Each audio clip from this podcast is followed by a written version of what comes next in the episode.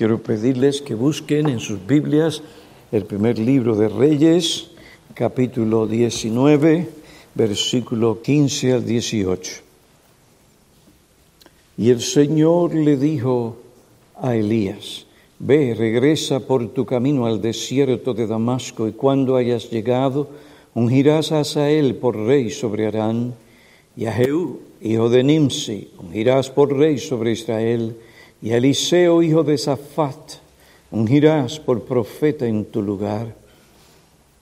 Y sucederá que el que escape de la espada de Asael, Jehú lo matará, y el que escape de la espada de Jehú, Eliseo lo matará. Pero dejaré siete mil en Israel, todas las rodillas que no se han doblado ante Baal, y toda boca que no lo ha besado. Oremos. Oh Padre, que el Espíritu Santo venga sobre tu iglesia y sobre el predicador y haya palabra tuya de guía, instrucción, consuelo, ánimo. Que los pecadores se conviertan a ti. Te suplicamos esto en Cristo. Amén.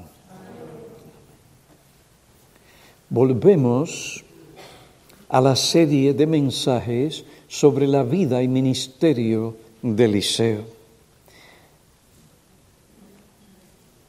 Su función como profeta fue animar, cuidar, edificar, guiar, proteger y conservar al remanente piadoso en Israel, aquellos cuyas rodillas no se han doblado ante Baal y los que sus bocas no lo han besado, como Dios le dijo a Elías. Y Dios usó varios medios para pastorear y conservar este remanente. Y uno de esos fue el ministerio profético y pastoral de Eliseo. Y hoy vamos a estudiar o a seguir estudiando varias cosas que nos muestran que Eliseo fue usado por Dios para pastorear, instruir y conservar a ese remanente del cual vendría el Mesías para así cumplir el propósito forjado en la eternidad del plan de Dios de salvación en Cristo. Como indicamos anteriormente la última vez que tratamos el tema, vamos a considerar esas cosas que muestran que este hombre fue llamado con un llamado peculiar a pastorear y a conservar el remanente. En primer lugar, la interacción constante de Eliseo con los hijos de los profetas, como antes dije, los profetas, los hijos de los profetas eran los discípulos de los profetas. Y gran parte de la interacción entre ellos y su mentor o el profeta, sea Elías o después Eliseo, o anteriormente Samuel, se llevó a cabo en las escuelas de los profetas. Desde los días de Samuel se hablan de estas escuelas un profeta eminente, reconocido por su llamado, piedad y experiencia, atraía a aquellos hombres que deseaban el beneficio espiritual de su ministerio. Estos discípulos y sus familias formaban colonias y allí su mentor les instruía, les instruía y les ministraba. Estas colonias eran el centro de la vida religiosa donde se buscaba la comunión con Dios mediante la oración y la meditación. Allí su mentor enseñaba. De allí salían estos discípulos a enseñar a otros en Israel y a llevar algún mensaje recibido por revelación general.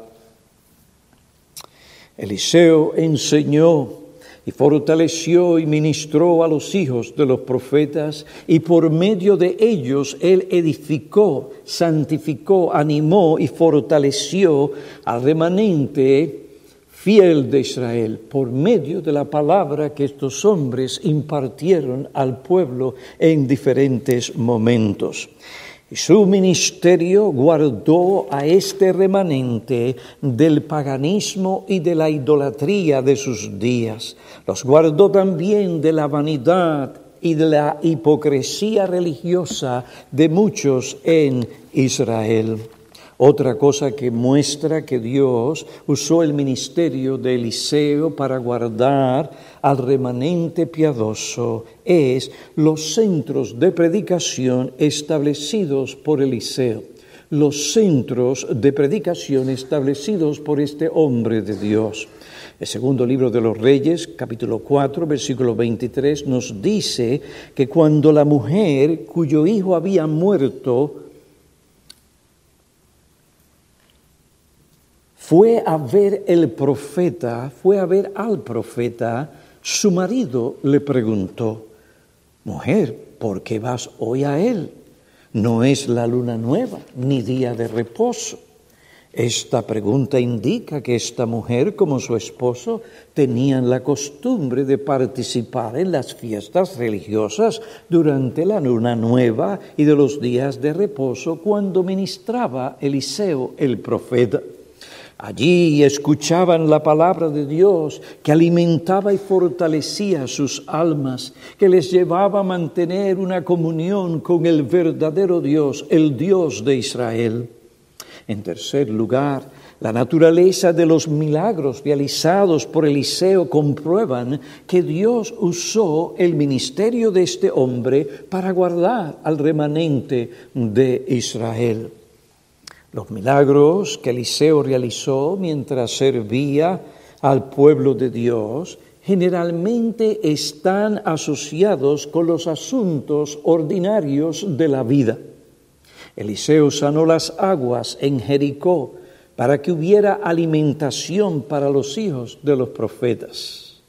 Sanó un potaje para que estos hombres pudieran comer. Multiplicó veinte panes de cebada y las espigas para alimentar a cien hombres. El segundo libro de los Reyes, capítulo 2, versículo 42, habla de tal cosa. Produjo milagrosamente el aceite que la viuda de uno de los hijos de los profetas usó para pagar a sus acreedores y para sostener a su familia. Capítulo 4. Eliseo hizo flotar el hierro de una hacha prestada que accidentalmente se cayó en el río Jordán. Capítulo 6. ¿Se dan cuenta, hermanos? Estos milagros no tenían el mismo propósito del milagro que sucedió en el monte Carmelo cuando descendió fuego del cielo que consumió el holocausto. El fin de ese milagro fue llevar a la nación a reconocer que Jehová el Señor es el verdadero y único Dios. En cambio, los milagros asociados con las necesidades y los asuntos ordinarios del pueblo de Dios fueron realizados para asegurarle al remanente piadoso que Dios estaba entre ellos que Dios, a pesar de la idolatría, de la maldad, de la inmoralidad, de las intrigas de esta mujer llamada Jezabel, y de esa apostasía de Israel, Dios todavía soberanamente gobernaba sobre los asuntos del mundo y los dirigía al cumplimiento de su plan redentor que expresó por primera vez en Génesis capítulo 3, versículo 15. Estos milagros mostraban que Dios seguiría supliendo para las necesidades de su pueblo, tanto espirituales como físicas. Aunque el remanente viera que el culto a Baal prosperaba, que Acab, Jezabel y su dinastía seguían en sus fechorías, sus intrigas, sus delitos, sus idolatrías. Aunque no descendiera fuego del cielo y todavía ellos no vieran el juicio de Dios sobre Acab y esta infame mujer, Jezabel y su familia, ese hierro del hacha flotando en el agua del río del Jordán, ese aceite que suplía las necesidades de la viuda, ese potaje que fue curado, muestran que el poder de Dios no había menguado muestran que a pesar de todas las cosas que acabo de mencionar, Dios todavía reinaba soberanamente y estaba comprometido a cuidar y a guardar a su pueblo, no importa las circunstancias, no importa cuánto saber hiciera para acabar o tratar de acabar con el culto al verdadero Dios.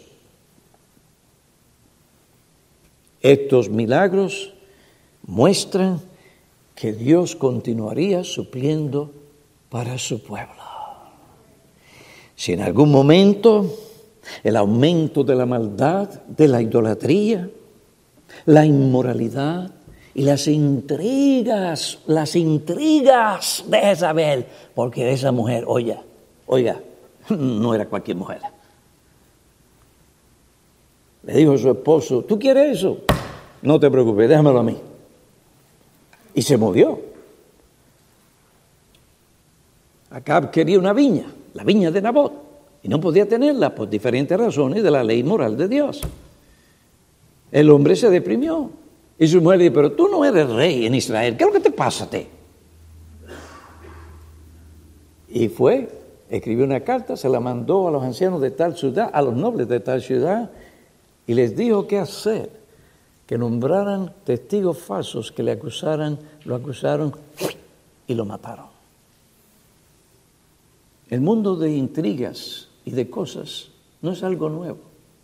Hermanos, hoy sabemos más por las noticias, pero eso ha sido siempre así desde el principio del mundo.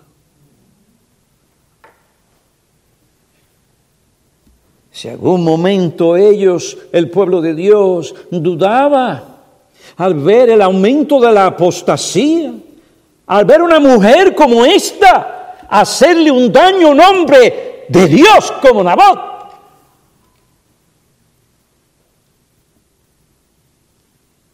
Tenían que acordarse de los milagros que Dios había realizado para mostrar que Él todavía estaba en control de todas las cosas, que Él todavía prosperaría su pueblo.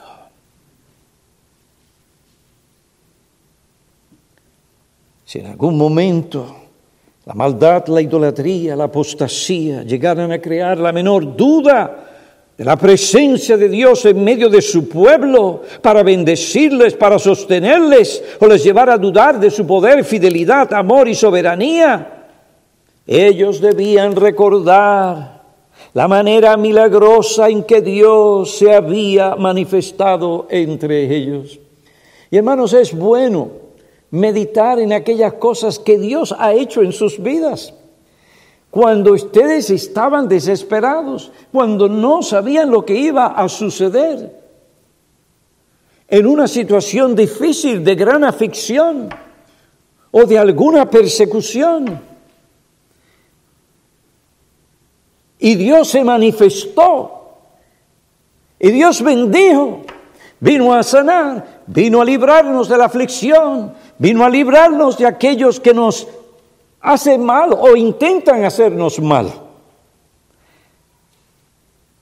Cuando nos encontremos en nuestra vida en situaciones difíciles de aflicción, persecución y otras cosas como tal, o enfermedades serias, que amenazan la vida o situaciones de gran problema en la familia, con los hijos, etc. Y parece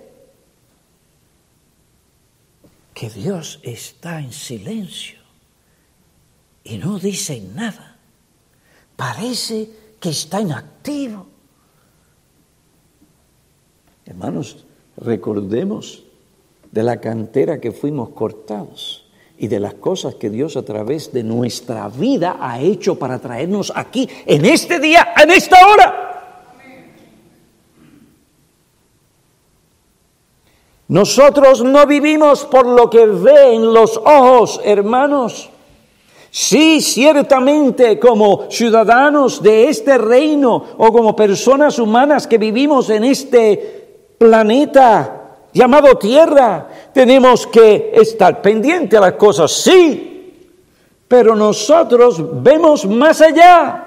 Nuestra fe nos permite ver a un Dios en el cielo a un Dios que reina, a un Dios que ha comprometido, ha comprometido su propio nombre. A cumplir su propósito redentor, porque al final de cuentas eso es todo lo que importa. No es si tú tienes un buen trabajo, una buena casa, esto, aquello, lo otro. No es lo que está pasando en esta nación que el Dios de esta nación, el Dios del dinero, el Dios del dinero y de la familia. Más importante, el dinero, la familia y la salud. No, porque estas cosas pasarán. Es interesante ver en algunos sitios, cuando le empiezan a mostrar los rostros y las personas de aquellos que en sus días fueron los ídolos del momento. Y ahora usted ve que han envejecido. ¡Wow! Pero no se sorprende. Algunas veces se asusta. Toda esa gloria, toda esa vanidad, nada se van a llevar que de mi alma en la eternidad.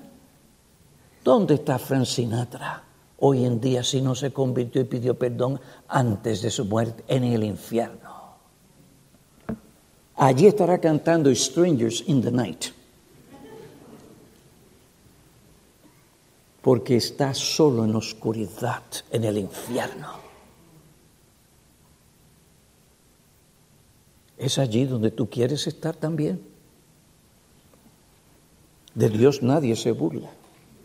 Si sembramos para la carne, nos vendemos a la carne, nos entregamos a satisfacer los deseos de la carne, la Biblia dice pereceremos. Pero hermanos, el punto es que andamos por la fe, no por simplemente la vista.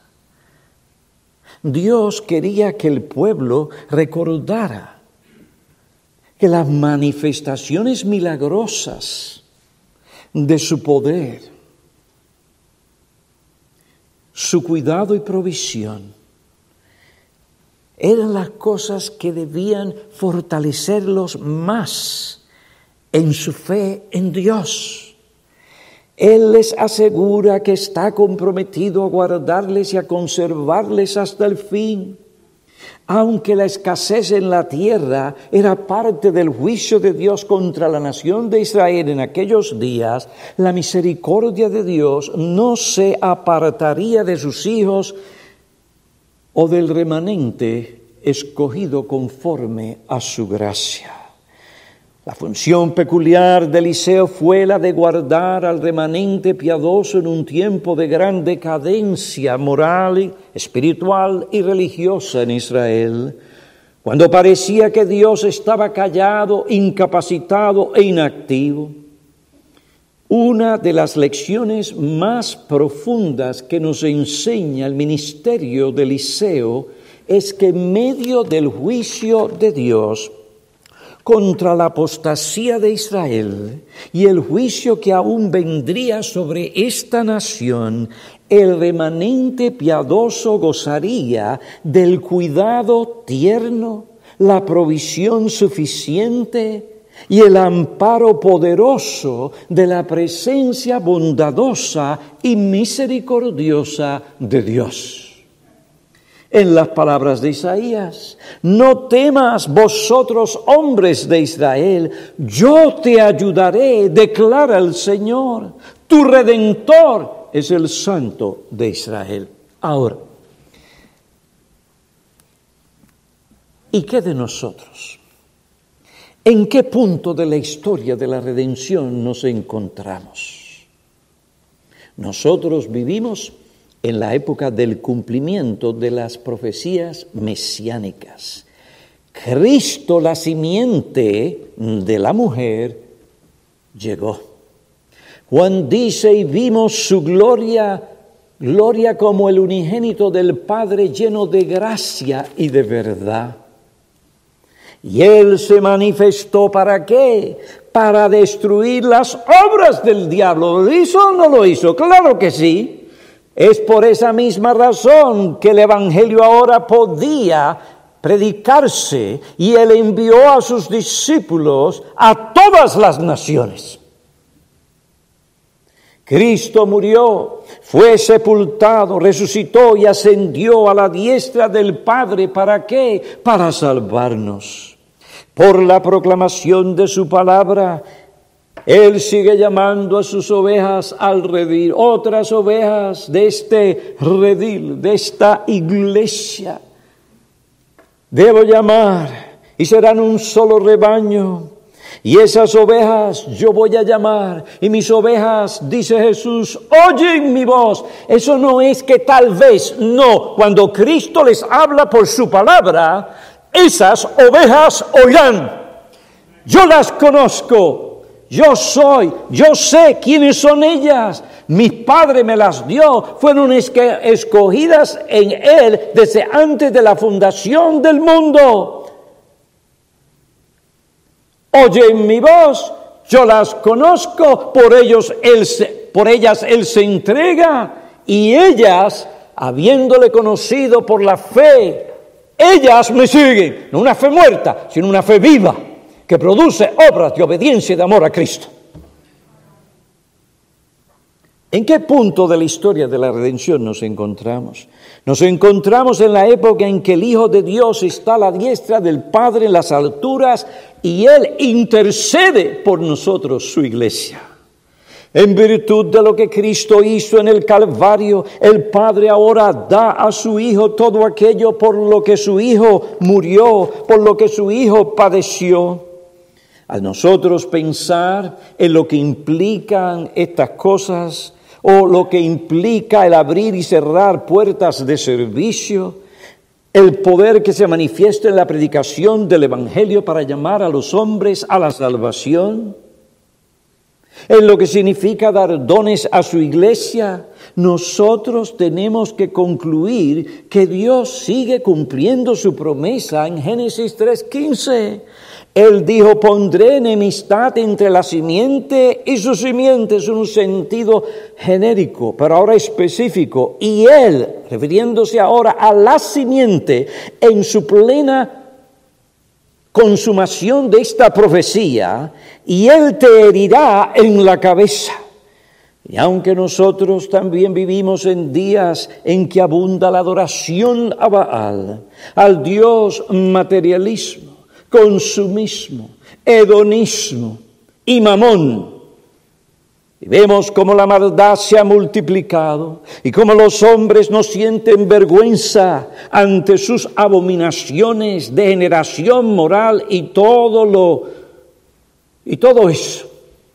Tenemos que entender una verdad que eso no puede detener ni impedirá que Cristo continúe edificando su iglesia y siga dando dones a la misma para el logro de su plan eterno. Ustedes tienen planes, Dios tiene un plan y el más importante es el de Dios.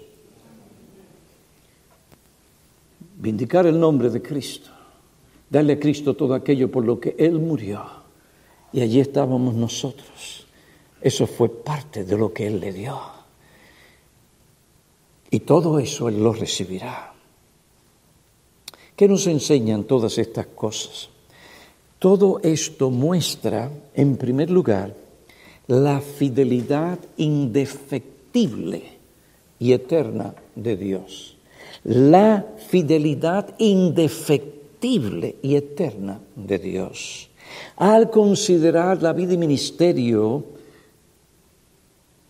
de este gran hombre de Dios, Eliseo, cómo vivió en medio del pueblo de Dios, cómo Él fue usado para guardar al pueblo de Dios y cumplir la promesa de redención, lo primero que debemos aprender no es cuán grande y poderoso era Eliseo, cuán maravillosos fueron los milagros que él realizó y qué buen testimonio de fidelidad él dio en medio de tanta decadencia. No. Lo primero que debemos aprender de la vida y ministerio de este hombre es cuán grande, indefectible y constante es la fidelidad de Dios a sus promesas. A pesar de que vivimos en tiempos tenebrosos y ver el auge del paganismo, a pesar de tantas aberraciones, cosas que no son naturales. Hombres con hombres, mujeres con mujeres. A pesar de todas esas cosas, a pesar de que el culto al hombre, el culto al materialismo, al consumismo y al hedonismo, al placer, tengo que ponérmela, tengo que ponérmela, porque vivo para el placer. Y uno se pregunta, esta gente que ha tenido tanto dinero y tanta fama, ¿qué necesidad tenían de ponérsela? Un hombre como Elvis Presley, un hombre como Michael Jackson. ¿Qué necesidad tenía? Si lo tenían todo. Todo lo que este mundo ofrece. Pero ese hedonismo donde se adora el placer. Eso es lo más importante de la vida. Esa es filosofía que lleva a la gente al infierno. Esa que dice comamos y bebamos porque llaman morimos. Como si no hubiera algo más después de la muerte. Te equivocas, no hay. Es el juicio de Dios. El creador que hizo los cielos y la tierra. Pues nada puede explicar todo esto sin Dios. Es imposible aunque traten, es imposible. Se engañan y quieren engañar a otros, pero es obvio. A ese Dios tú vas a tener que dar cuenta.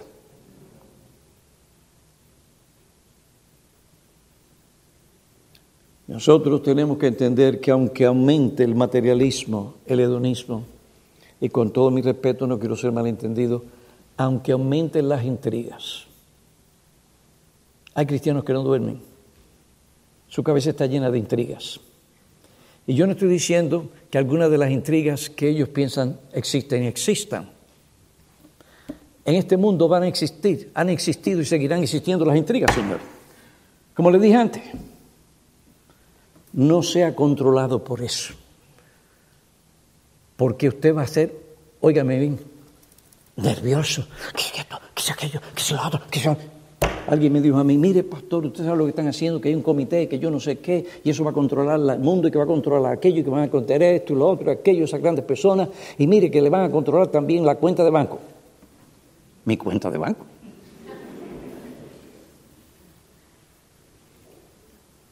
Yo le respondí la siguiente persona, una sola palabra. Dios. Dios. Dios se ríe de ellos.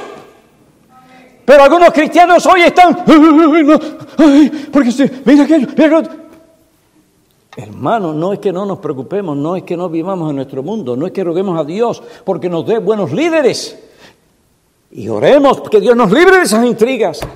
Pero no podemos vivir agobiados por estas cosas, porque estamos negando el señorío de Cristo, la soberanía de Dios, la fidelidad de Dios a todas sus promesas.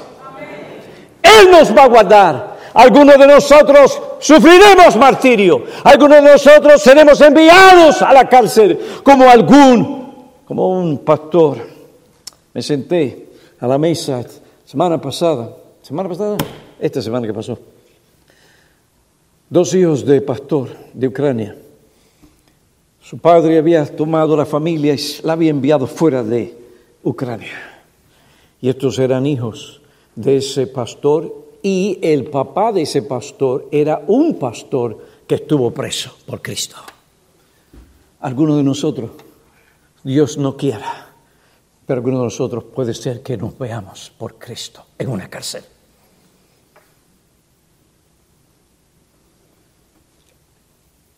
Si usted piensa que eso es anormal, no, esa es, si usted ve la historia, la realidad del pueblo de Dios. Esto que vivimos es una anormalidad a la realidad de lo que están sufriendo otras personas en otros países. Esto es importante. Le dije, mira, but God, pero Dios se ríe de ellos. Y nosotros tenemos que aprender a reírnos de esas cosas. Quieren desligarse de Dios, quieren romper sus cadenas. Los reyes de la tierra se unen, no es lo que dice el Salmo 2. Para hacer daño, para impedir que el progreso del reino de Cristo continúe. ¿Y qué dice Dios? Salmo 2, no lo dice Piñero, Hermano, mire, esto se lo digo a ustedes y me lo digo yo, porque uno se pone, mire, nervioso, nerviosísimo. Porque hoy uno sabe más de lo que antes uno se enteraba. Y puede ser que estemos correctos en nuestro aprecio y en lo que estamos viendo. Pero dice el Salmo 2, Versículo 6. Se levantan los reyes de la tierra y los gobernantes traman unidos contra el Señor y contra su ungido, diciendo, rompamos sus cadenas, echemos de nosotros sus cuerdas. El que se siente en los cielos se ríe, se burla de ellos. Y luego les hablará en su ira y en su furor los aterrará pero yo he consagrado a mi rey sobre Sión, mi santo monte. Y padre le dice al hijo, ciertamente anunciaré el decreto del Señor que me dijo, mi hijo eres tú. Y yo le engendraré hoy, pídeme y te daré las naciones como herencia tuya, como posesión tuya los confines de la tierra, pídeme. Hermanos, Cristo le pidió. Y eso es lo mismo que Dios está haciendo hoy, dándole al Hijo todo lo que le prometió. Le prometió darles todas sus ovejas, de cada tribu, pueblo, lengua y nación. Y eso es lo que está sucediendo, a pesar de lo que haga el gobierno chino. ¿Sabe lo que está haciendo ahora? Haciendo su misma Biblia y cambiándola en sitios estratégicos.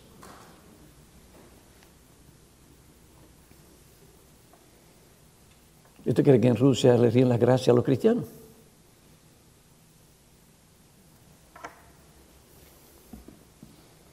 No, hermanos. Dios le está dando al Hijo todo lo que prometió. No lo dudes.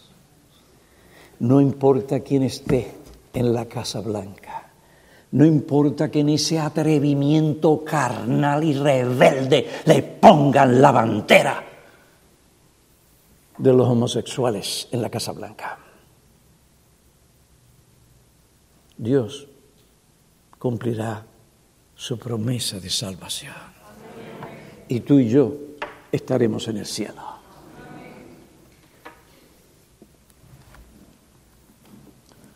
A pesar de que vivimos en tiempos tenebrosos y el mal aumenta, a pesar que en nuestra sociedad se levanta una fuerte ola de persecución contra el cristianismo y los verdaderos cristianos son bárbaros, ni a los niños respetan.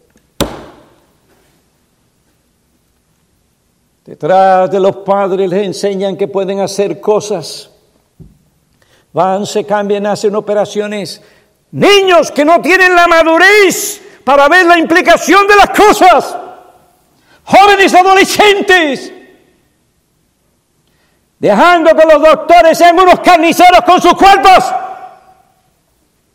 Y algunos de ellos han despertado la realidad. ¿Qué he hecho?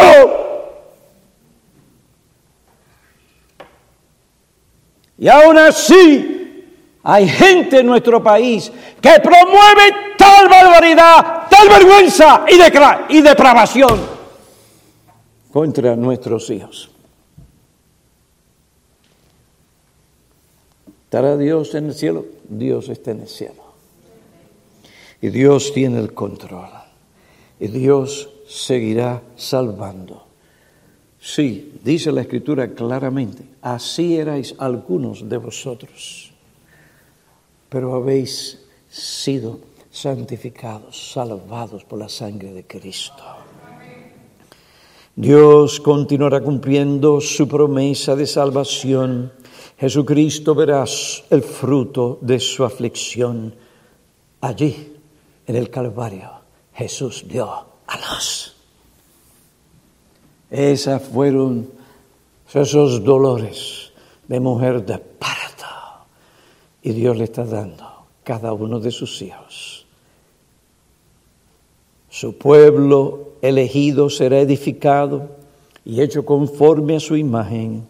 Su iglesia recibirá el cuidado la provisión que necesita.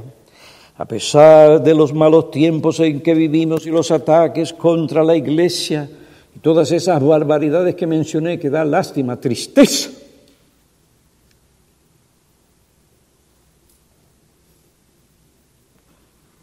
Jovencitos que ahora quieren volver a tener lo que antes tenían y los condenan y ya no son tan importantes que cuando salieron a hacer lo que hicieron con sus cuerpos. ¡Qué barbaridad! Pero a pesar de todos esos desvíos, Jesucristo continuará salvando a sus ovejas. Por lo tanto, debemos aprender de Eliseo a no vivir solo por lo que nuestros ojos ven, ni por las circunstancias, no importa cuáles sean, y no importa cuántas intrigas sean. ¿Usted quiere enterarse? Hacer conclusiones correctas, muy bien, no hay problema. Hacer precavido, muy bien.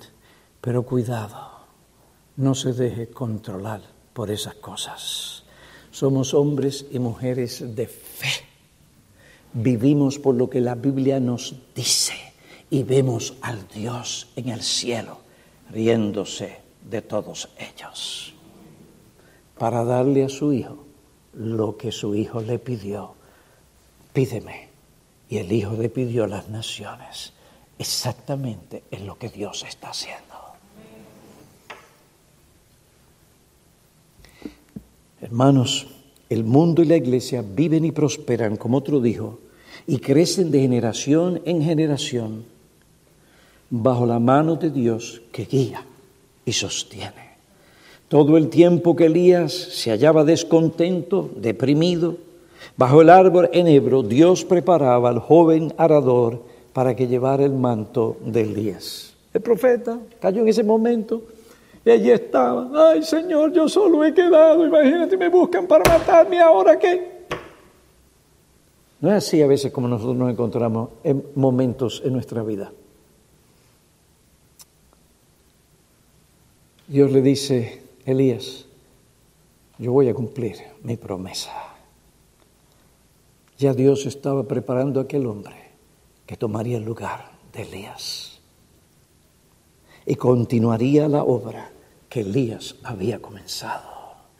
Cuando parezca que la cabeza de la iglesia ha fracasado y que la iglesia va a colapsar porque este hombre o aquel otro hombre haya muerto, debemos recordar que Dios tiene a sus siervos, los está preparando para pastorear, guardar, guiar y preservar a su iglesia.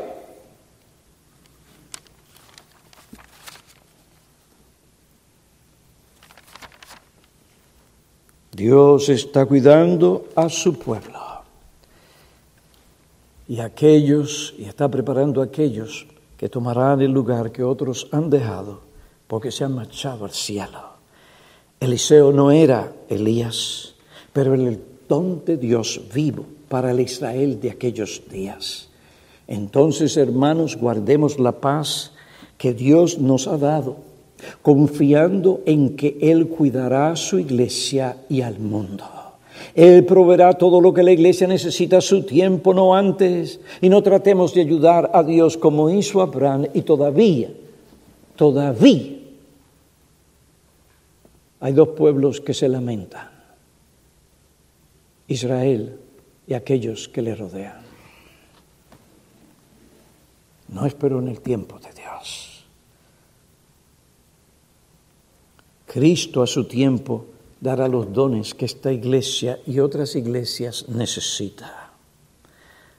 Recordemos, las cosas no son necesariamente lo que parecen ser al ojo de los hombres, pero al ojo de la fe, aún en medio de la decadencia, del desvío, del aumento de la maldad. Las corrientes, nuevas corrientes teológicas que han entrado en la iglesia y ha tumbado iglesias, pero miren, fuertes, en ciertas cosas las ha tumbado. A pesar de todas estas cosas, medio de esa decadencia y desvío espiritual que vemos, el aumento de mal, las cosas pueden ser más gloriosas porque Dios cumplirá al pie de la letra sus promesas y logrará todo lo que se ha propuesto hacer en su plan de redención.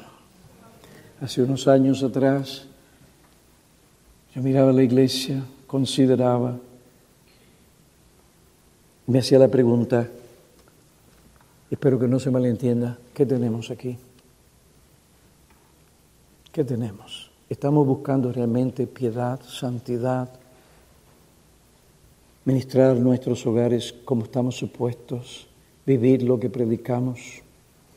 Luego llegué a la conclusión que los dos pastores que habíamos en ese tiempo no llevarían a esta iglesia a otra generación en lo que esta iglesia ha sido desde que yo llegué aquí, 46 años. Ustedes no han visto un pastor flotando de una cosa a otra en 46 años. Porque cuando llegó la verdad, no en su forma, sino también en su fondo, su sustancia, la verdad reformada bíblica desplaza todo lo demás. No hay que buscar nada en ningún otro sitio. Eso es así.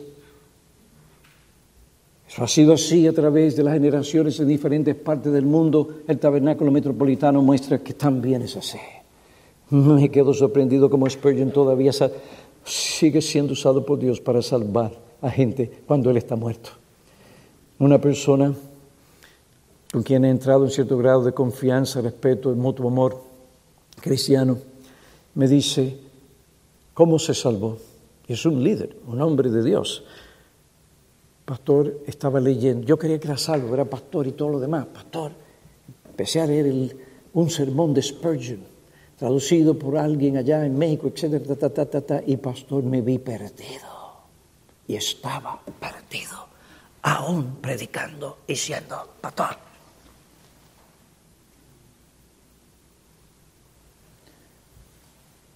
Pero Dios, qué rico misericordia, pastor, me salvó me mostró mi miseria. Spurgeon, después de muerto, sigue hablando. Y gente sigue convirtiéndose. ¿Qué ministerio? ¿Qué hombre? No, yo voy más allá. La fidelidad de Dios para cumplir su palabra.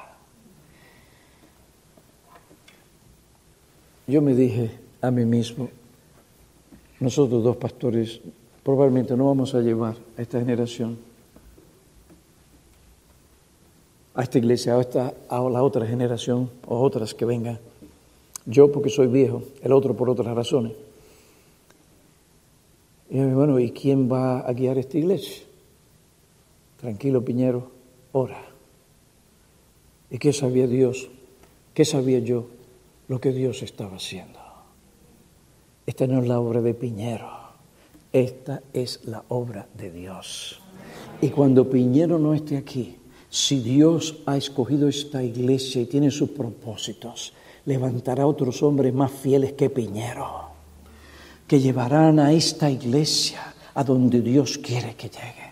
Y espero, hermanos, y espero que sea una iglesia que no ha cambiado su doctrina por la influencia o por los números, o por el protagonismo.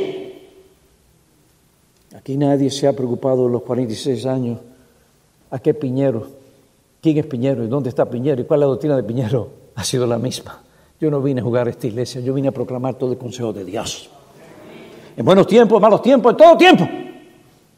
Y Dios lo ha prosperado para su gloria. Entonces estemos tranquilos cuando pensemos, ¿qué será? Dios sabe lo que será y Dios proveerá. Dios cumple sus promesas, pero para concluir este mensaje, Dios no solamente cumple sus promesas, Él cumple sus amenazas. ¿Eh? Él cumple sus amenazas. Dios dijo a Elías, yo traeré juicio a través de Asael y de Jehud y de Eliseo. Elías salió de este mundo sin ver estas cosas. Al contrario, la casa de Acab continuaba en el poder. Parecía que las amenazas de Dios no se cumplirían. Parecía que Dios no tenía la intención de cumplirlas. El ministerio de Eliseo nos muestra que era todo lo contrario. Eliseo llegó y durante su ministerio Jehú destruyó a Acab toda su dinastía sin misericordia. Y allá fue Jezabel, bien vestida, como ella se mete con todas sus cosas, a hablarle a este hombre y dijo, mire lo que está conmigo, tire al piso. A esa bruja. Él no dijo eso, pero más o menos. A esa manipuladora. Y cuando cayó, agarró su caballo Después se fue a comer. Yo no estoy justificando ni diciendo que eso está bien. Yo, le estoy diciendo lo que pasó, ¿verdad? Ustedes lean la Biblia. Después de haber comido, ah, entierren esa mujer porque era hija del rey. Y cuando vieron que fue, el cadáver había desaparecido. Dios cumple sus amenazas, aunque no parezca que lo va a hacer. Él siempre lo ha hecho y lo hará. Oye bien aunque la religión falsa continuaba prosperando, el juicio de Dios vino a Cap y sobre toda su familia. Mi amigo, Dios dice en su palabra, pero los cobardes, los incrédulos, abominables, asesinos, inmorales, hechiceros, idólatras y todos los mentirosos tendrán su herencia en el lago de en el lago que arde con fuego y azufre, que es la segunda muerte. Pero mi amigo, yo no voy a terminar ahí, porque el Evangelio trae otra nota, y es esta, honrad al Hijo para que no se enoje, besad y perezcáis en el camino, pues puede inflamarse de repente su ira. Ah, pero cuán bienaventurados son todos los que se refugian en Él. Oh amigo, Hoy ve a Jesucristo, cree en Él, honralo, bésalo y serás salvo. La Biblia, que es la palabra de Dios, nos dice claramente, y como colaboradores, con Él también os exhortamos a no recibir la gracia de Dios en vano, pues dice en el tiempo propicio te escuché, en el día de salvación te socorrí. He aquí ahora, hoy es el tiempo propicio, hoy es el día de la salvación. Si tú oyes la voz del Señor, no endurezcas tu corazón. Ve a Cristo, ve a Él. Señor, pero es que yo estoy gobernado por todas estas cosas. Ve a Él. Él es el que te va a dar el poder y va a romper las cadenas del pecado esas cadenas que te tienen atados a tu miseria y a tu ruina espiritual, que te minará en el infierno. Ve a Él y dile, Señor, mira el mundo en que yo vivo. Rescátame de ahí. Tú has hecho eso con otros hombres. Hazlo conmigo, ten misericordia. Entonces sigue leyendo su palabra, sigue rogando a Dios y no ceses hasta que Él te dé lo que tú buscas, porque dice su palabra que todo el que viene a Él, él, si en verdad lo está buscando, no le echa fuera. Iglesia, en todos estos asuntos que vemos en este mundo extraordinario, nunca pensé en que cosas como las que están pasando en nuestro país y en otros se dieran. La Biblia dice, estad quietos y sabed que yo soy Dios Exaltado seré entre las naciones, exaltado seré en la tierra. El Señor de los ejércitos está con nosotros. Nuestro baluarte es el Dios de Jacob. Es decir, lo que hacemos para el Señor no es en vano. Estad quietos. Si hay cosas que nos preocupan y en cierto sentido hay razón para cierta preocupación, pero estad quietos. Nuestro Dios está con nosotros. Esta iglesia está aquí, está en su paz y tranquilidad, no por Piñero, no por ti, sino por Dios. Dios cumpliendo su promesa a su Hijo.